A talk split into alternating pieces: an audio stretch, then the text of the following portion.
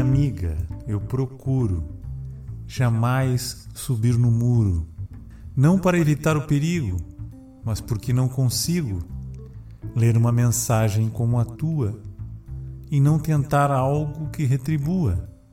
Um mimo, como esses versos do gigante, mesmo correndo o risco de ser pedante e que pareça mera rabugice ou repetição do que já se disse, então segue aí, como resposta ao Titã, esta minha paráfrase quase anã. Ser jovem não é virtude. Envelhecer é uma vicissitude em que devo evitar os quindins e tentar aprender a andar de patins.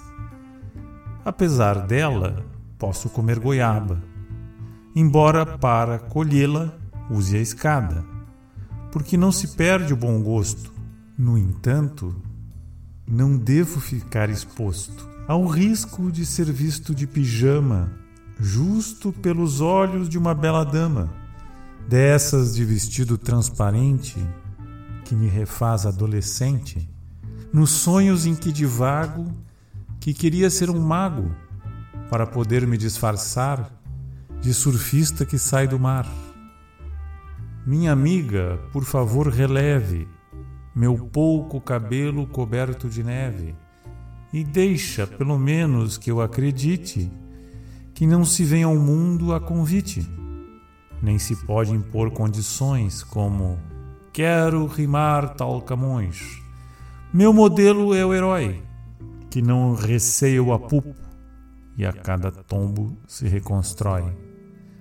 Alego culpa e por isso peço clemência, por ter ilusão, mas não demência. Ainda me ouvirás com algum fôlego, mesmo caminhando meio trôpego.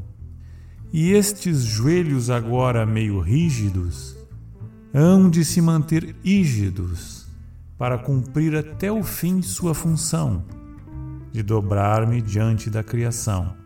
Não, não me tornarei um ermitão. É que ora sei que o que conta é a emoção. Por enquanto, jovem senhora, mandemos a nostalgia embora e à base de afeto e brincadeira encaremos cada nova segunda-feira. Este é o valor da amizade, a receita para a longevidade.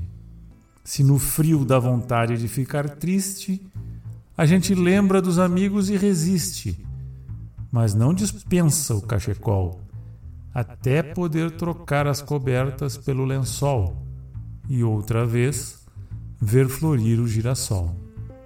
Às vezes pergunto por que me meto a bagunçar o coreto quando devia ficar quieto, deixar as respostas para o sábio místico e ficar a comer pinhão em silêncio profundo.